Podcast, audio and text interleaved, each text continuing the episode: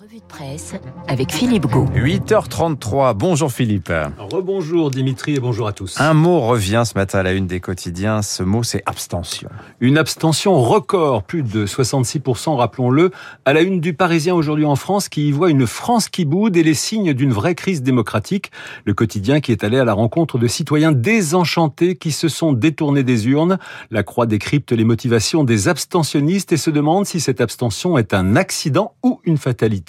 S'il y a eu un effet Covid, où est-ce qu'on est face à une tendance durable? L'opinion estime dans l'éditorial de Nicolas Bétou qu'il faut reconnecter les électeurs. Le monde daté d'aujourd'hui évoque une France indifférente. Le quotidien du soir qui estime, je cite, que la riposte apparaît assez évidente et de recommander 1. Une vigoureuse campagne civique doublée de réelles initiatives pour simplifier les modalités du vote.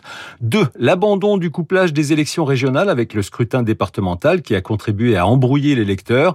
Et 3. Encourager le vote en ligne car selon Le Monde. Certes, le ministère de l'Intérieur s'y refuse en invoquant le risque de fraude, mais à force de ne rien essayer, le danger est grand de laisser l'abstention s'enquister, une, une abstention qualifiée par l'éditorialiste du Monde de symptôme du désenchantement civique contre lequel les élus de plus en plus mal élus, auraient été incapables de lutter. Alors toujours sur l'abstention, la presse régionale n'est pas en reste. Hein. Oui, comme Le Monde, les dernières nouvelles d'Alsace se demandent comment ramener les électeurs aux urnes. Pourquoi une telle abstention s'interroge la Nouvelle République. Où sont passés les électeurs demande Libération Champagne, qui évoque un scrutin vide de sens. Des électeurs invisibles selon Paris-Normandie, d'autres comme la Charente Libre donnent la parole à ceux qui n'ont pas voté, tandis que le Midi Libre et la Voix du Nord tentent, à l'instar de la Croix, de tirer les leçons d'une abstention massive. Alors dans la presse nationale maintenant, on se projette déjà sur 2022. C'est le cas de Libération qui pose la question 2022 et si ce n'était pas eux? Eux, ce sont évidemment Marine Le Pen et Emmanuel Macron qu'on donnait favoris pour atteindre la finale, mais qui ont vu leurs espoirs douchés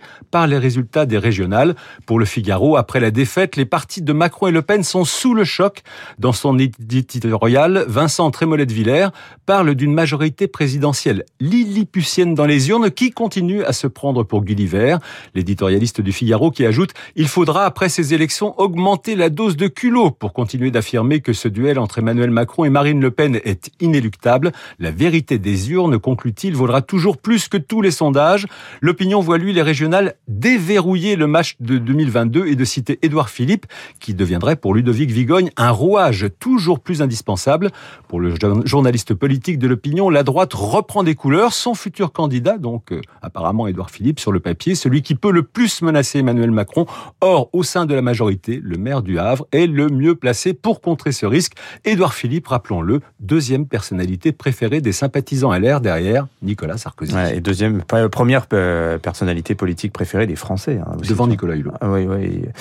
Euh, alors avant 2022, n'oublions pas quand même dimanche prochain, il y a le second tour et euh, quoi qu'on ait nationalisé cette campagne, il y a de gros enjeux locaux, euh, Philippe. Et surtout, vous l'imaginez, en région PACA où se prépare un affrontement crucial et alors qu'hier la Provence titrait joliment la guerre des trois, aujourd'hui le quotidien marseillais met à sa une le duel Mariani-Muselier après le jet de l'éponge de, de Jean-Laurent Félizia hier, le candidat écologiste qui prend ses responsabilités selon la Marseillaise face à la menace du Rassemblement national. Nice Matin raconte les coulisses du virage à 360 degrés de, je cite, ce candidat devenu l'inconnu le plus célèbre de France.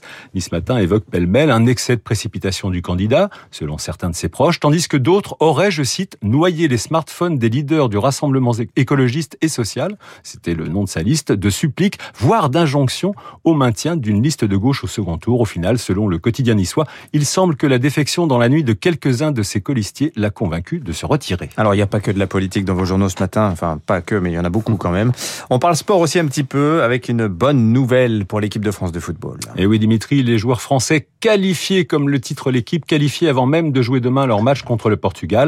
Mais grâce à leur troisième place dans le groupe F, qualificatif donc mathématiquement pour les huitièmes de finale, une équipe de France qu'on a tellement envie de retrouver en finale se projette avec optimisme la nouvelle. Alors à propos de football, euh, Dimitri, je suppose que dans vos jeunes années, vous avez été un, un collectionneur de vignettes Panini. Oh bah oui, je crois que toute une génération, euh, plusieurs générations. Bruno Jeudi aussi, il en a plein les poches. Absolument. Là, les voix qui dépassent. Eh bien, messieurs, vous avez donc tous été des adeptes de la sticophilie, cette manie pour la collection d'images adhésives qui euh, a fait la fortune des frères Panini.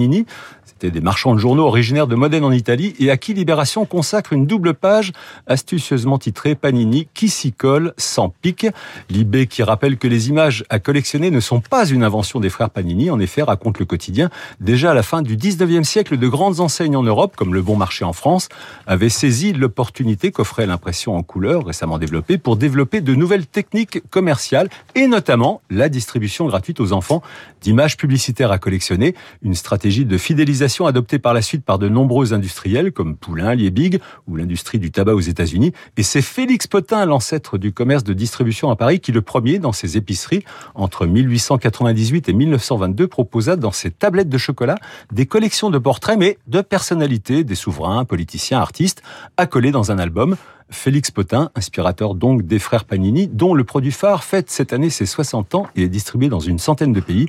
Alors pour l'anecdote, Dimitri, vous savez qu'un album complet de la Coupe du Monde 1970 s'est vendu aux enchères 12 000 euros il y a 4 ans. Ah oui, pas mal. Ah Il est vrai qu'il était signé d'un certain Pelé, premier buteur lors de cette finale, la finale de ce mondial, remportée 4 à 1 par le Brésil face à l'Italie. Non mais je dis, demandez à Bruno Jeudi qui vous sorte sa collection de stickers de souverains et de politiciens. Il en a plein les poches. On attend ça avec impatience. Merci Philippe Gau pour votre revue de presse. 8h39, nos esprits libres ce matin. Alexis Brézet du Figaro, Bruno Jeudi de Paris Match sont avec nous.